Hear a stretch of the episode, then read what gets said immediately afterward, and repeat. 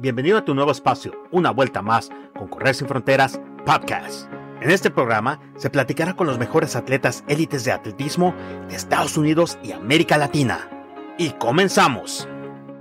El pasado mes de diciembre tuve la oportunidad de entrevistar al entrenador olímpico mexicano, al licenciado Martín Núñez. Al profesor Núñez lo conozco desde el 2012, cuando la atleta olímpica Marisol Romero aún corría para él. Empecé la mañana en el plan seccional de la Ciudad de México, donde típicamente entrenan a muy temprana hora del día. Sus pupilos estaban haciendo un calentamiento de fuerza en las gradas del recinto. Está haciendo la maestra esta Abigail, poniendo unos ejercicios con liga. Allá, 15. Ahora más rápido. Marcha a la 15 izquierda. tiempos con cada pierna.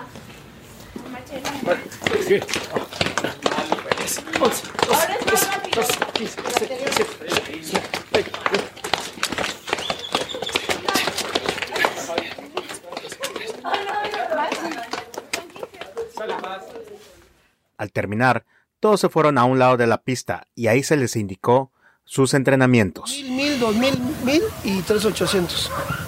¿De Kenzo o qué está haciendo Kenzo? Está haciendo eso, pero ahorita ya llevan dos vueltas ellos. Ahí vete con Lalo, oye, trocito. ¿Ya 92? Sí, 2-1. sí. Dos, uno, dos, uno y tres ochocientos. Ah, Entonces ya no, ya no, es- ya no lo cambiaste. Finalmente, empezamos la entrevista mientras él seguía guiando a sus atletas con reloj en mano. Bienvenidos a todos a su programa, a su episodio de podcast. Una vuelta más con Correr sin Fronteras. En esta ocasión nos encontramos aquí en la Ciudad de México en el Deportivo Plan Sexenal con el entrenador Martín Núñez del equipo MN21, aquí eh, radicado aquí en la ciudad precisamente. Y bueno, este en esta ocasión se nos ocurrió, ¿verdad? Pues hacer, entrevistarlo ah, para que nos contara, ¿verdad? Un poquito más. Eh, Martín eh, ya lleva varios años, pues trabajando como entrenador, pero también ha sido atleta, entonces ah, es muy reconocido él en esta en esta en esta ciudad y pues a nivel nacional. Eh, estamos, eh, ahorita estamos en un entrenamiento, ¿verdad? Estamos en el entrenamiento de, de sus atletas aquí en la mañana, el último, penúltimo día del 2022. Entonces, este, cuando escuchen esta, esta, eh, pues, este, este podcast va a ser ya para el 2023. Pero bueno, aquí estamos con Martín. Eh, Martín, hola, buenos días. Hola, buenos días, ¿cómo están? Este, Martín, este, cuéntanos, este, tú ya llevas varios años como entrenador, claro, pero me gustaría empezar contigo, este, como, ¿cómo empezaste tus inicios en el deporte? 250. Mis inicios fueron bien, bien raros. Yo estaba estudiando administración de empresas y por ende pasaron algunas circunstancias en mi vida y este y uno de mis cuñados estaba estudiando educación física y me dijo que por qué no era maestro de educación física. Cuando fui a buscar la información no podía entrar por la edad que tenía, pero había una para entrenadores que es la Escuela Nacional de Entrenadores Deportivos. Y entonces yo fui a meter mis papeles y ahí fue toda, empezó la historia de Martín Núñez y el atletismo. Yo no corría, cuando empecé a entrar a la escuela, me, me corrí primera vez un maratón, fue mi primera carrera, corrí 3 horas 40 aproximadamente, y de ahí me empezó a gustar, conocí gente, dentro de los, eh, los alumnos había corredores, unos entrenaban con Rodolfo Gómez, y este y, y fue cuando me empezó a gustar cada vez más. Empecé a hacer mis pininos ahí este, los primeros años. No era muy buen corredor. Llegué a correr el primer año 37 minutos en un 10.000, en un 10K. Eh, volví a correr el maratón. De 3.40 le bajé a 3 horas 6. Ese fue mi primer año. El segundo año corrí el maratón otra vuelta, corría en 2 horas 58. Y ya mi 10, mi 10K lo corría en 35 minutos. El tercer año corría el, el maratón ya es 2 horas 56, no se me daba porque me faltaba mucho trabajo, pero mi 10K lo bajé a 32 minutos. Entonces me, me di cuenta que sí tenía un poquito de condición para poder co- correr carreras cortas. Dentro de esas carreras, pues hubo 5K, ya me empecé a introducir en la pista, empecé a correr 5000 metros, llegué a correr 16, 18 en mi tercer año. En mi tercer año, y hasta llegué a correr 5000 metros, digo 1500 metros. los 1500 metros mi debut fue con 4.14 y este y ahí me di cuenta que pues, para la las carreras de medio fondo necesitan mucha velocidad Claro, claro. y este y el maratón como del 5000 para el maratón como que a mí se me daba. Y este cuando estaba estudiando en la escuela pues yo te enseñan varias materias como anatomía fisiología fisiología del ejercicio psicología del deporte. Y todas esas cosas me fueron ayudando a mí como principiante de corredor porque pues, yo todavía no pensaba ser entrenador hasta que terminara la carrera. Y ya en los en el año en mi cuarto año de entrenar, debuté en medio maratón corriendo 1 hora 7.14. Y este, yo me, ya en ese año me entrené solo porque yo tenía una persona que me ayudaba a entrenar. Me entrené solo, empecé a entender muchas cosas del atletismo. Cuando, cuando terminé la escuela, cuando terminé la escuela, la licenciatura de entrenamiento deportivo, uno de mis compañeros de, de que iba en la misma escuela me dijo que por qué no me pasaba con el profesor Rodolfo Gómez a su equipo y terminando me pasé, me pasé, este, me pasé en un, en un diciembre, empecé a entrenar, vi que los entrenamientos eran de- muy duros para lo que yo estaba entrenando Claro. y, y me costó mucho trabajo a, a acostumbrarme. Eh, a mis cinco semanas de haber entrado con Rodolfo Gómez, ya ven que ya les había comentado que yo tenía un 16, 18, Sí, sí, claro. mi primer año que entré con él corrí 14.58. Mis primeros cinco semanas. Cuando entré con él corrí 14.58. Luego el 1500 con él ese mismo año corrí 4.02. Pero el maratón, eh, ese año, en el año en el 1993 corrí 2 horas 33 minutos en el maratón de la Ciudad de México. claro que esa para mí actitud. que para mí era una marcota porque yo tenía 2 horas 56 y este empecé a conocer muchos atletas de nivel a Martín Pitayo Jesús Herrera a, a este a Andrés Espinosa a Isidro, Isidro Rico a Benjamín Paredes a, a este a este, ¿cómo se llama? Germán Silva, que estaban con el profesor Rodolfo, y empecé a entender cómo entrenaban, Claro. porque de repente la gente piensa que nomás trotan y corren bien rápido, ¿no? Aquí hay que entrenar fuerte, Claro, claro. ¿sí? Durante la entrevista, Martín tuvo que hacer pausas para darle instrucciones a Alma Delia Cortés durante su entrenamiento. ¿Cuánto salió el mil?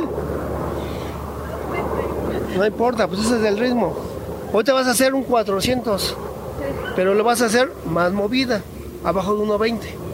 ¿Sí? No, no, no pienses que tienes que pasar a 32, no.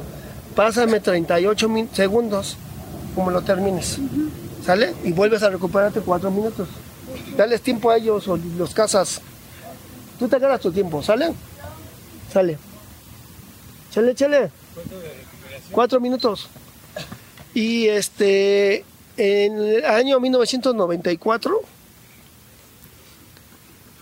Rodolfo me, me dice, me pregunta que qué había estudiado, entonces yo la comenté que había estudiado para entrenador Claro. y me dijo, no en ese momento acepté la palabra, pero me dijo, tú más adelante me vas a ayudar aquí en mi equipo. Claro. Yo entonces seguía siendo corredor. Este, como todos los corredores también nos lastimamos en el 94 después de, de ir al maratón de Torreón. No lo terminé y me lastimé. Pues tardó mi recuperación 3, 4 meses. Volví a regresar a entrenar. Claro, yo, yo, yo, yo seguí yendo a los entrenamientos, no dejaba de ir. Claro. Claro, yo trotaba nada más, no podía entrenar. Sí. Y este y en ese momento me dice, pues ya ayúdame y entonces empezamos. El grupo era muy grande, era aproximadamente de entre 60 y 100 personas, pero llegaba mucha gente nueva a querer entrenar, entonces él decidió ponerme a entrenar a todos los que llegaban. Claro. Y él se encargaba del grupo fuerte y había otra gente que le ayudaba para el grupo de mujeres. Y ahí empezamos a hacer nuestros pininos como entrenador. Claro, él me decía las indicaciones y, y yo las seguía. 1.15. Y este, y yo seguía las indicaciones de su trabajo de él. Yo no, yo no les decía nada nuevo, nada. Yo les, claro, como yo ya había estudiado, les decía algunos tips, ¿no? Y, este, y así fue, como le fue empezando a ayudar. Y yo, como atleta, seguí entrenando y en el 1996 corrí mi mejor maratón en 2.22 en, Torreón. Luego corrí mi mejor 1504 minutos en la Ciudad de México. Corrí mi mejor 5000 en la Ciudad de México en 15.10. Y, este, y ahí me quedé. En esas fueron mis mejores marcas. En 1997, Rodolfo manda un equipo a un mundial. 97, y entonces ya me, ya me pone más a cargo de esos atletas, de seguirlos. Y este, pude entender cómo ya entrena un atleta de alto rendimiento. ¿sí? Que los manda a mundiales, y luego fue la Olimpiada, luego fue otro mundial en 99. Ahí dentro de ese equipo surgió una muchacha que ganó el maratón en Nueva York que se llama Adriana Fernández. Sí, vi su proceso de entrenamiento. Luego cuando fueron a Sydney, y ese año 2000, en diciembre, yo le pido las gracias y yo hago mi equipo de atletismo. Que Ya es con- MN, eh, se llama MN21. ¿Qué que- significa MN21? si- significa milenio siglo XXI. Les platico rápido. Ese año del, sig- del- de que es- eh, entró el siglo XXI. En 2001 entró el siglo XXI, fue cuando hice mi equipo, por eso le puse, por eso dice siglo XXI. Pero entró también el tercer milenio y por eso se llama milenio siglo XXI, pero yo lo reduje a, a dos letras y a dos números. Ok. ¿Sí? Otra en vez de hacer mil va a ser 800, al mismo ritmo. Van a hacer ustedes una escalera 800, 700, 600, 500, 400, 300 y 3200. Por cada 100 metros que le van quitando distancia, le bajan un segundo más rápido. ¿Sí? Y se van a recuperar 3 minutos entre cada cosa. ¿Sale? Entre cada. En cada repetición 3 minutos. Ah, ok. Sí. Del 8 al 200. Buenos días. Sí, buenos días. Disculpe, ¿usted es el coach de atletismo? Pero es de, de este grupo, no soy de aquí del, del- del deportivo. ¿No sabe dónde podría conseguir unos spikes o alguien que venda? Eh, ah, y en las carreras. en- no, sí venden, pero como no hay competencias de pista, todavía no los venden. Mm, Y los, y los compran ellos en línea. sí, es que no he conseguido de mi Sí, número eh, en línea. el- de línea no, esa es la cosa. Sí, Sí, bueno, órale, ¿de qué? ¿Del 8 de 1.22? Sí, a 1.22. Ya calentaste, ya ve agarrando tu ritmo.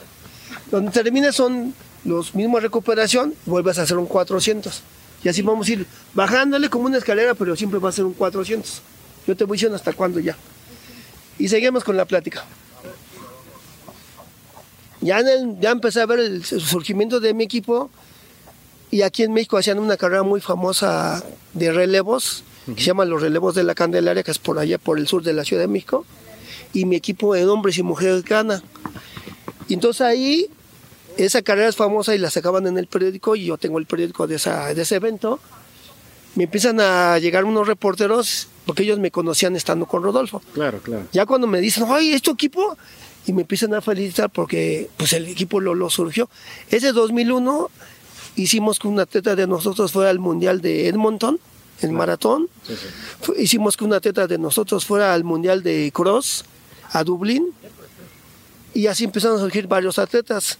En esos 21 años han surgido varios atletas. Los más conocidos son Marisol Romero, que ella fue- ganó centroamericanos, ganó los panamericanos en México, el 5 y el 10K, el 5 y el 10 mil, perdón. Sí, sí. Y después, este, en el año 2013, 2012, va, al- va a los Juegos Olímpicos de Londres en la prueba de maratón. A- anteriormente, para buscar su lugar, había ganado el maratón de Torreón con 2 horas 31.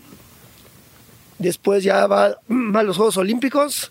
No nos fue tan bien lo que pensábamos, corrió 2 horas 33. Seguimos preparándonos, llega el 2013 y está el Mundial de, de Rusia Ok. y ella va a competir en la prueba de 10.000 metros, quedando en onceavo lugar. Seguimos entrenando, pero ella en su momento pues decidió, decidió casarse, ser mamá. Nosotros seguimos con los demás atletas en su, en su desarrollo. En ese momento había surgido otra muchacha que se llamaba Marix Arenas. Llegó a correr el maratón de la Ciudad de México en su debut con tercer lugar con 2 horas 43. Ah, sí, tenía, sí, me 20 acuerdo. ve- tenía 23 años. Seguimos con el proceso de los atletas. Claro, había hombres, no eran tan conocidos. Había un hombre que se llama, se llama Eric Pérez. Él ganó El morro. el morro conocido, él ganó el nacional en Monterrey en esos años.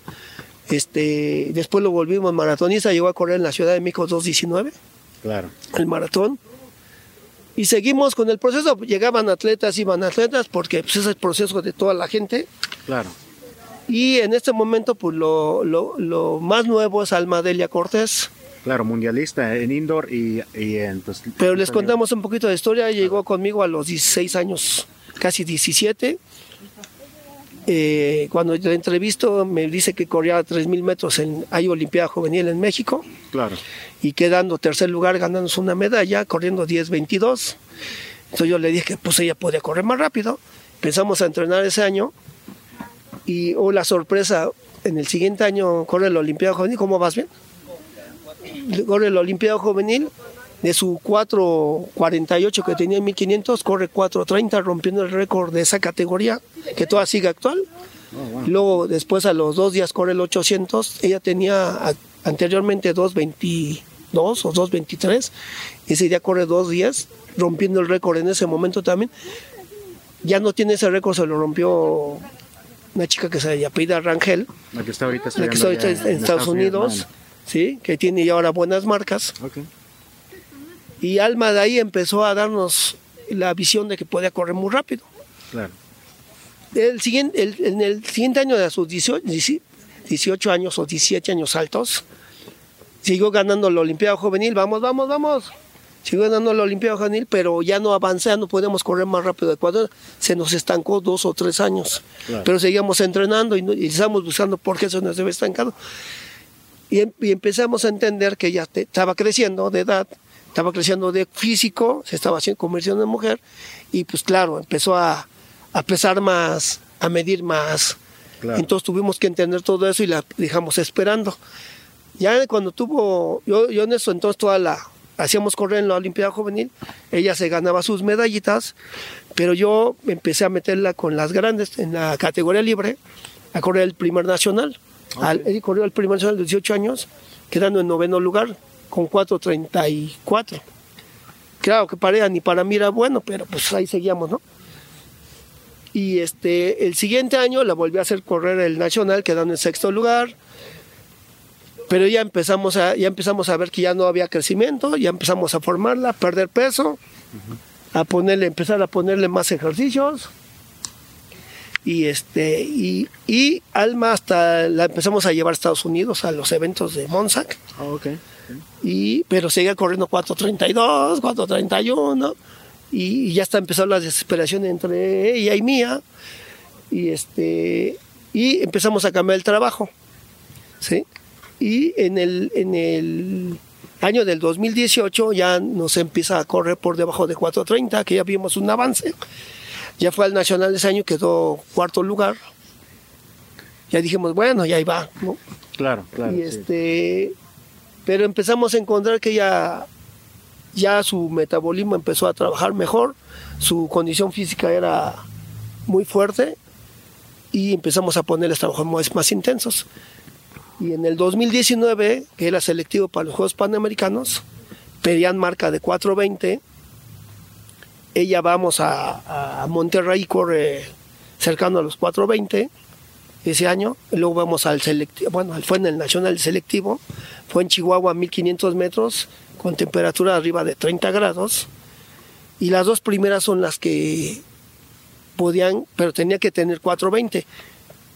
La, una de ellas fue Laura Galván y la otra, había otra muchacha que estaba también muy cerca. Y Alma queda segundo lugar con 420 y con ese marca se la llevan a, a los primeros panamericanos en el 2019 en Perú. Allá, pues como toda niña tenía 19 años, pues la novatada queda en noveno lugar. ¿Quedas en noveno lugar? Noveno lugar con 4.22. Ok. O sea, no corres tan rápido, pero fue la experiencia. De ahí, ya- de ahí se estabilizó su nivel de ya no de 4.30, de 4.20. ¿sí? Aquí en México hacen el evento de Copa, Copa Nuevo León, dan un premio por romper el récord de varias pruebas. Y entonces ella, dos años, 2019 y 2020, rompió el récord del evento, pues ganándose un dinero ahí, un Claro, premio ahí de- claro. económico, pero ya empezaba a dar muestras de que podía correr más rápido. Nos volvemos a ir, el 2019, acuérdense que empieza la pandemia a finales y todo el 2020 no pudimos hacer nada, no, no, no había lugares donde entrenar. Nosotros entramos normalmente en el desierto de los Leones, lu- lugar llamado Locotal, y ahí nos aventamos casi todo el año. Y yo empecé a hacer chequeos y a finales del 2000, del, do- del 2020 nos vamos a, nos prestaron una pista en, en Acapulco y nos vamos y hacemos un chico allá de 3.000 metros y corre 9 minutos. allá. Y luego el otro día, eso lo hicimos el viernes en la noche, como 9 de la noche, y el otro día temprano vamos a hacer chequeo. Sí, dime. ¿Cuánto hacemos a 400? Ah, ya cuando ya le bajaron, deben de hacerlo entre 18 y 18 minutos. No, 18. 8 minutos. No, no, 18. Y este, vamos, vamos. Y este, vamos, y el otro día corremos el 1500 temprano. Y corre 420, 423 solita ahí. Y dije, no, pues sí puede correr más rápido.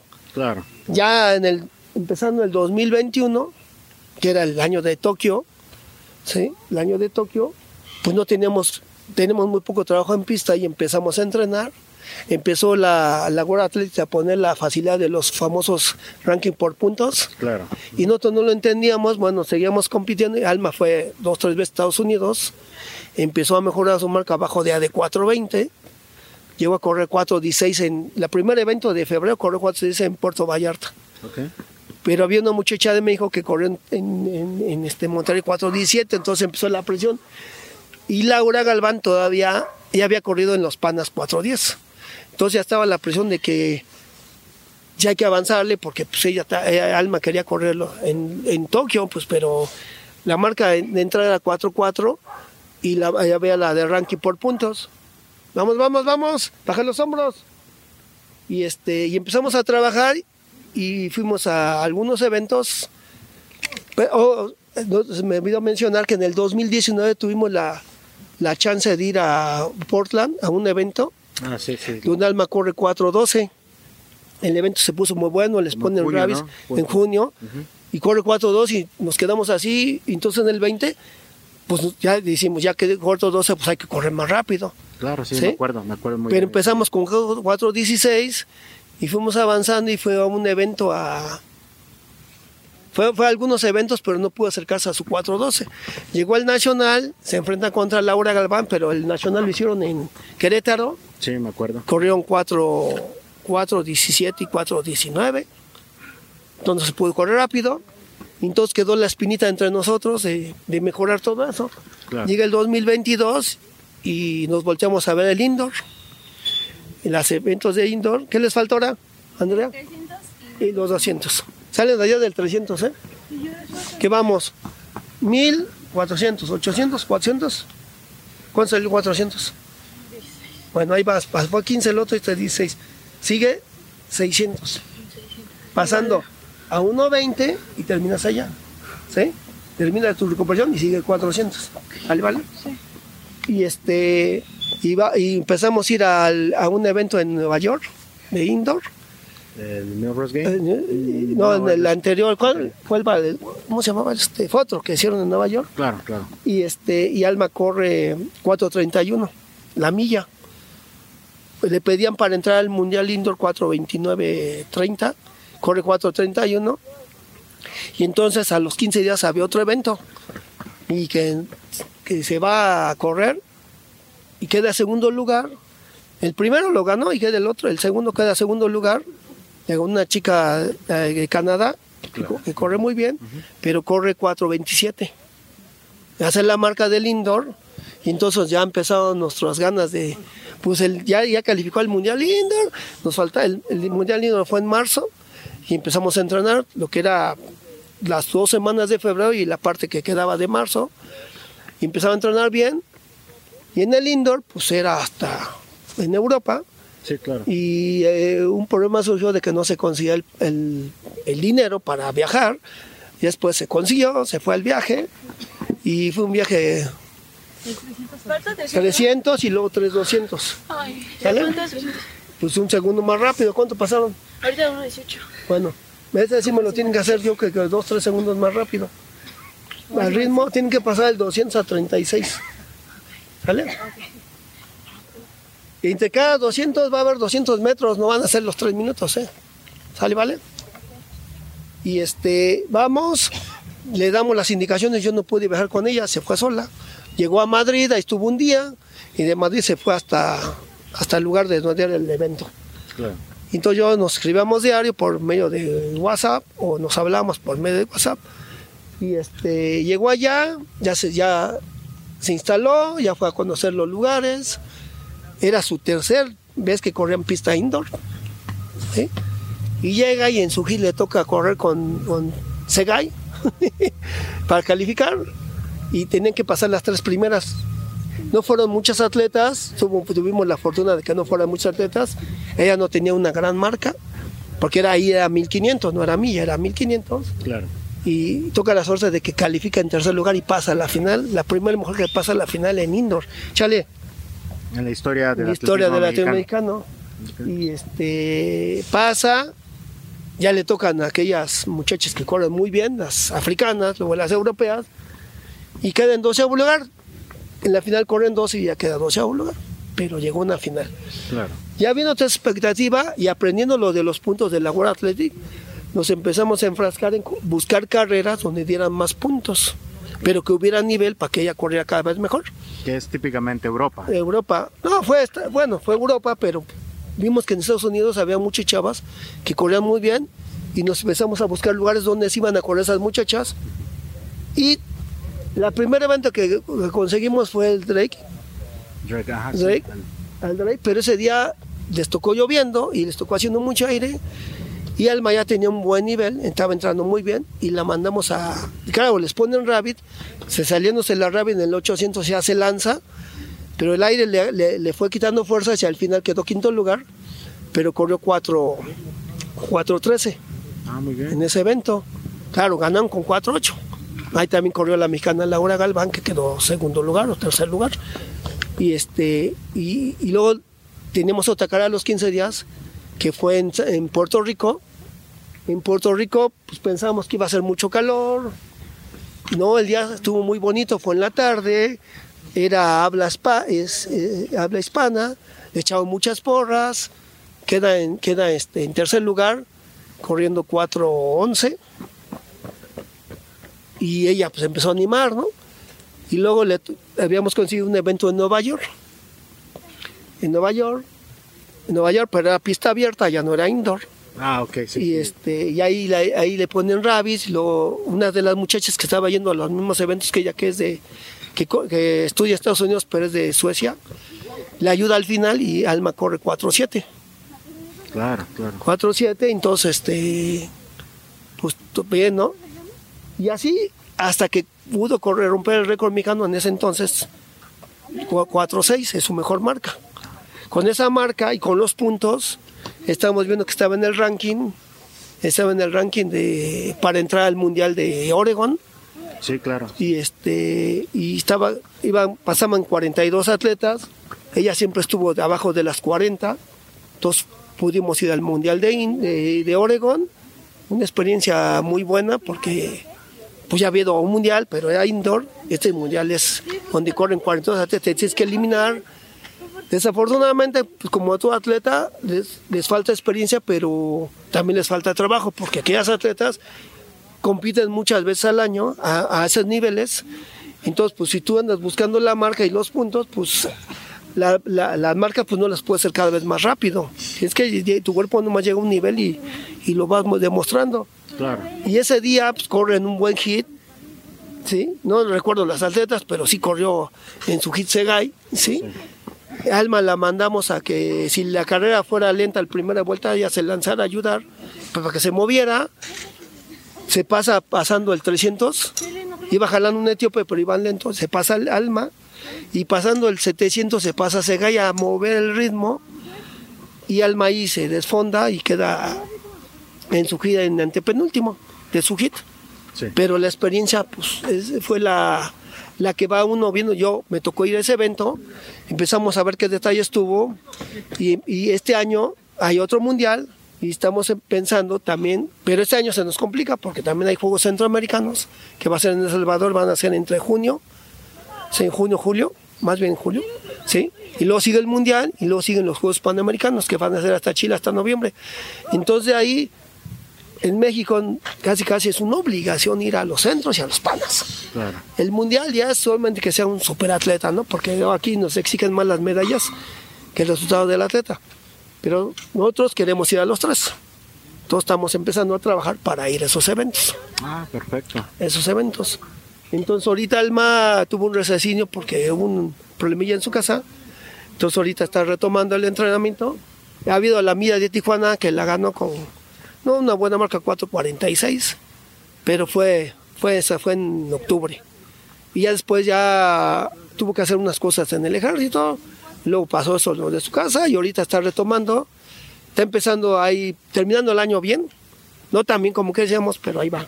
Pero el año que viene, el año que viene vamos a ver cómo vas. 200 por 200. 200 por 200. Un poquito más rápido, a 35. A 30, entonces ves a 35, 35 y lo cierras rápido. ¿Y el pan tampoco? Y este, tú me dices cuando salgas. Y ahorita tenemos planeado para el siguiente año ir al indoor, pero como pasó esta situación ya no vamos a ir. Ahora va, va a ser pura, ya puras carreras de outdoor o de pista abierta.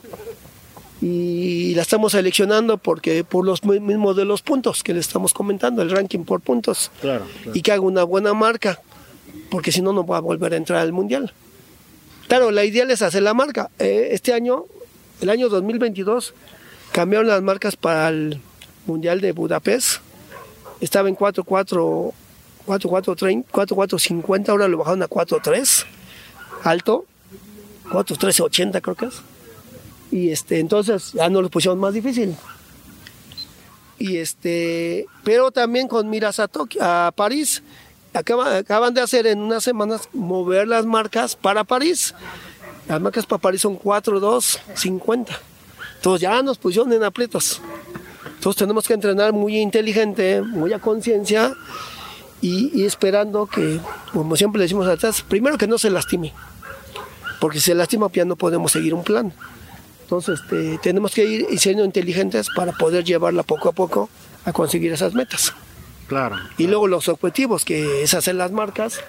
Y ya viendo la experiencia de, de acá de Oregón, sí hay que empezar a formar a los atletas, ya no tanto lo físico, lo mental, porque esos atletas con los que se enfrentan tienen la mente muy fuerte, dominan demasiado su, su prueba, pero no se doblan a la primera, no porque les en la vuelta 1 o 2 ya se aflojan. Son atletas que son, ya saben correr sus ritmos, sus ritmos, que, que de hecho les voy a comentar algo que, que ha surgido durante la trayectoria de, desde Marisol a Alma. Yo soy un entrenador que los manda a arriesgar las carreras. Una 12. Los manda a arriesgar las carreras donde los mando a yo a tirarla toda la carrera, o a veces toda la carrera, para ganarla o para hacer un buen, un buen resultado.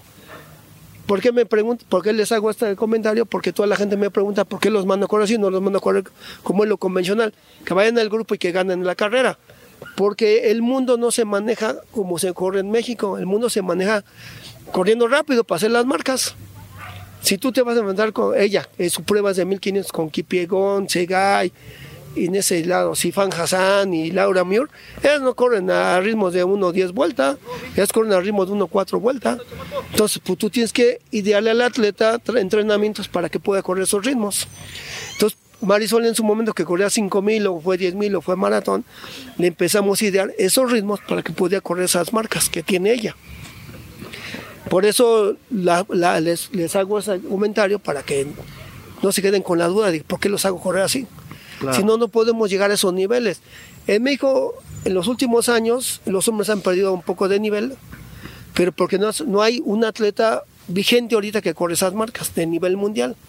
Estuvo Juan Luis Barrios muchos años, pero Juan Luis Barrios se volvió maratonista y ya no corre tanto pista. Y no ha surgido un atleta que corra 13.10 ni 13.15 que, lo, que los incite a querer correr esas marcas. Los atletas de ahorita, los más rápidos, son 13.30 y los este último año, 2022, fueron abajito de 14 minutos. Entonces nadie los incita a correr muy rápido. Y las mujeres sí, ya salió una Laura, ya está un Alma, que ya entre ellas, cada quien hace su trabajo, no, están, no estamos pensando que una le gana a la otra, sino que cada quien hace su trabajo por buscar sus objetivos, pero ya están mejorando sus marcas. Claro, claro. Bus- sí, sí. Buscando, claro, cada quien tiene ese estilo de correr, pero así se están mejorando marcas. Entonces incitamos a que la, la juventud empiece a pensar en querer igualarles, copiarles, ver sus videos, aprender todo lo que están haciendo ellas. Claro, no son las dos no son atletas que estén pegadas en el micrófono, ¿eh? no las van a ver muchas entrevistas. Claro. Ellas las van a ver cuando corren. Claro, sí, Ahí van, sí, tienen que aprender cierto. cosas, tienen que cierto. aprender cosas, ¿sí? Ya hicimos 400, ahora va a ser 5 200, Cinco, vas a correr 36, 35, 34, 33 y a cerrar. Dale, todo con 200, 100 metros trotando y 100 metros caminando. Seis, a ver, repite. 5, 200. Cinco, doscientos. 100 metros caminando, 100 metros trotando, o al revés, como quieras. 36, 35, 34, 33 y a cerrar. Ok, empieza de 36. Sí, a porque es 36, como que- sale. Ya, Fili. Sí, Fili, ya. Y este, y entonces, este, lo bueno de las de las entrevistas es darles a, conocer por lo que estamos planeando, o lo poco que estamos planeando, pues, pues, y incitarlos a que sigan trabajando los atletas con ganas, pero que los entrenadores también sigan preparándose, porque ya el mundo nos lle- lleva muchos, muchos años de ventaja. Claro, no, y es algo que quería yo mencionar, ¿verdad? Que tiene que ver mucho el entrenador, su preparación, ¿verdad? Digo, tú mencionas a Laura Galván, conozco al entrenador, preparado el señor, ¿verdad? Tú eres preparado, digo, yo creo que eso ayuda, ¿verdad? Que otros entrenadores, pues, preparando. No importa que sean cursos cortos, pero que se sigan preparando. De repente todos los eh, entrenadores cuando van a los cursos dicen, es lo mismo, no sé, es lo mismo. Es que eso se lo deben de saber de memoria, la teoría del entrenamiento, la planeación, los, los entrenamientos o, lo- las distancias que deben de correr un atleta, los parciales, eso uno los va innovando conforme vayamos viendo el momento del atleta. Porque si empezamos a copiar, que ahora está el internet, y copiamos el entrenamiento de, el entrenamiento de Kipchoge, el entrenamiento de Sifan, no son entrenamientos de ellos, los entrenamientos deben ser individuales y personalizados y debemos hacerles un seguimiento con todas las pruebas de laboratorio, las pruebas de campo. No podemos dejar todo nomás al ahí se va. Hay que hacerles cada mes su prueba de, química sanguínea y biometría hemática para ver cómo van sus niveles y si está funcionando está funcionando. También necesitamos la ayuda del psicólogo deportivo para que nos ayude a, a que, va, a que el atleta vaya entendiendo que la competencia no nomás es presentarse, es competir. No es obligación nomás participar, es competir. Y en esos niveles que estamos manejando de mundiales y Juegos Olímpicos o Olimpiadas, este, hay que ir bien preparados mentalmente. Lo físico lo hace uno diario. Pero que no crean que es fácil, ese es otro nivel, es mucho nivel ese. Claro. Si así se habla aquí de alto rendimiento, ese es un muy alto rendimiento. Y realmente el nivel que hemos mostrado en los últimos años no es el, aceptable. Podríamos tener, porque hay gente que lo puede hacer, pero hay que trabajar muy fuerte. ¿Sí? Claro, tenemos muchas distracciones, ¿no? Tuvimos muchas distracciones, no, te- no somos país del primer mundo, nos faltan apoyos, pero hay que seguir trabajando con lo que tenemos. claro. Hay muchas formas de llegar. ¿Sí? Yo ya lo he comprobado dos veces. Sin tener, pudimos llegar las dos veces. Pero de repente aquí los atletas ahora de esa actualidad, que les den todo, uniformes, dinero. El dinero no hace campeones. Díganme qué príncipe o qué rey del planeta va a unos Juegos Olímpicos. Nomás los va a ver, él no va a competir. Claro, aquí se gana el esfuerzo y se gana la marca. Y se gana el lugar. Entonces se tiene que trabajar de esa forma. Que no piensen que, que papá gobierno les va a pagar todo. Él les va a dar una parte. La otra parte la hacemos nosotros. Sí, algo que algo que me, me- bueno se me quedó verdad de la última plática que tuvimos. Eh, tú mencionaste algo de amar la patria, amar el Claro, país. tienen que amar sus banderas, sus colores. Ustedes imagínense Estados Unidos. Ellos se mencionan que son el mejor país del planeta.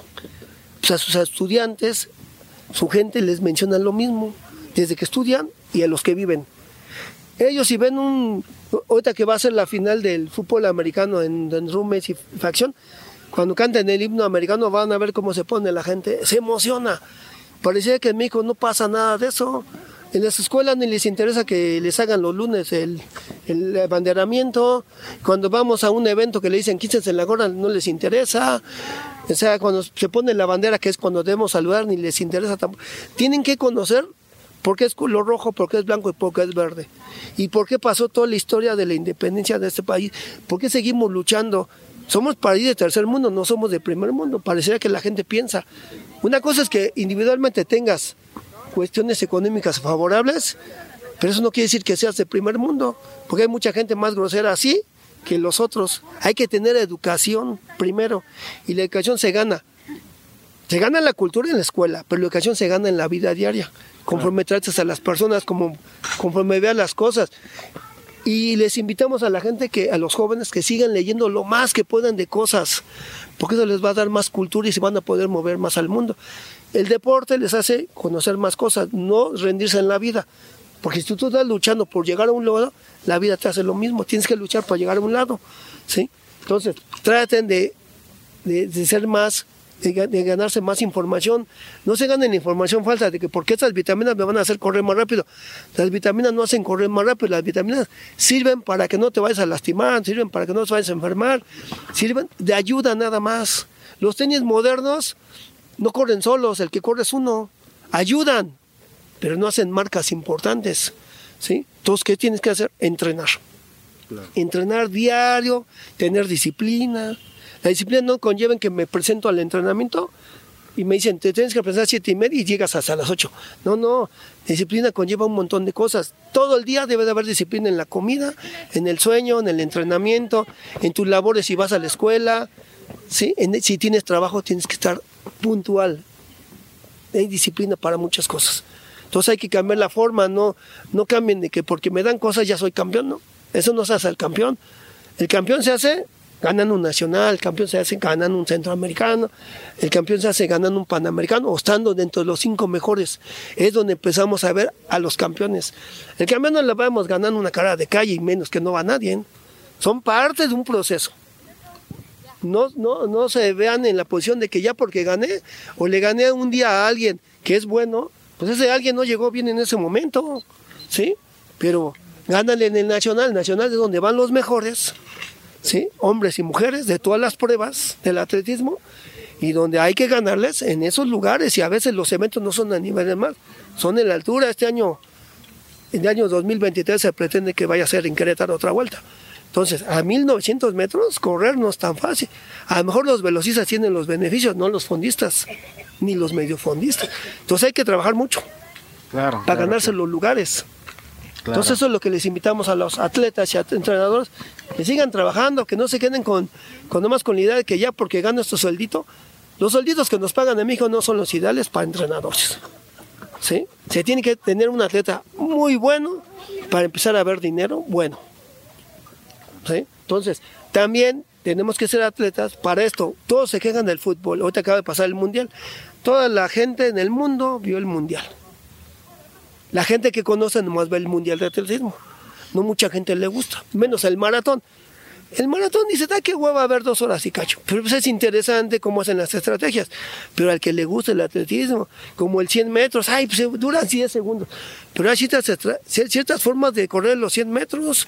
Ya no tenemos un Usain Bolt, ya tiene que salir un nuevo Usain Bolt Claro. o el que se vaya a llamar. Ya, ya el dominio ya no es Estados Unidos, ya es Jamaica. Entonces ya ha cambiado todo. Anteriormente el dominio era Kenia, ahora son los etíopes, están dominando las pruebas de medio fondo a fondo. Hay unos que andan ahí corriendo bien rápido. Entonces ha cambiado todo, ya no es lo de antes. Entonces hay cosas nuevas que ver y que aprender. Por eso los invitamos a que queremos que el atletismo avance, que haya nuevos atletas ídolos, para que no nomás sea fútbol todo. Ya tenemos el taekwondo bien, ya tenemos la marcha que de repente tenemos unos representantes buenos, o lo hemos tenido los clavados, el tiro con arco, tenemos más deportes, más cosas que desarrollen, pues hay que echarle ganas. Claro. Y con esta invitación, pues nos despedimos de esta, de esta transmisión eh, aquí en el Plan Sexenal en Ciudad de México con, pues, con el entrenador Martín Núñez. Como ven, este, un hombre con mucha experiencia y pues sí, que sigan los éxitos y pues estaremos al tanto de, de tu equipo, de ti y de, pues, de tus atletas, ¿verdad? Los que van a, los que van al otro lado del, del mundo, ¿verdad? Y pues sí, muchas gracias por la, por la entrevista y pues estamos al tanto de ustedes. Seguiremos pronto en comunicación. Hasta luego. Gracias, gracias.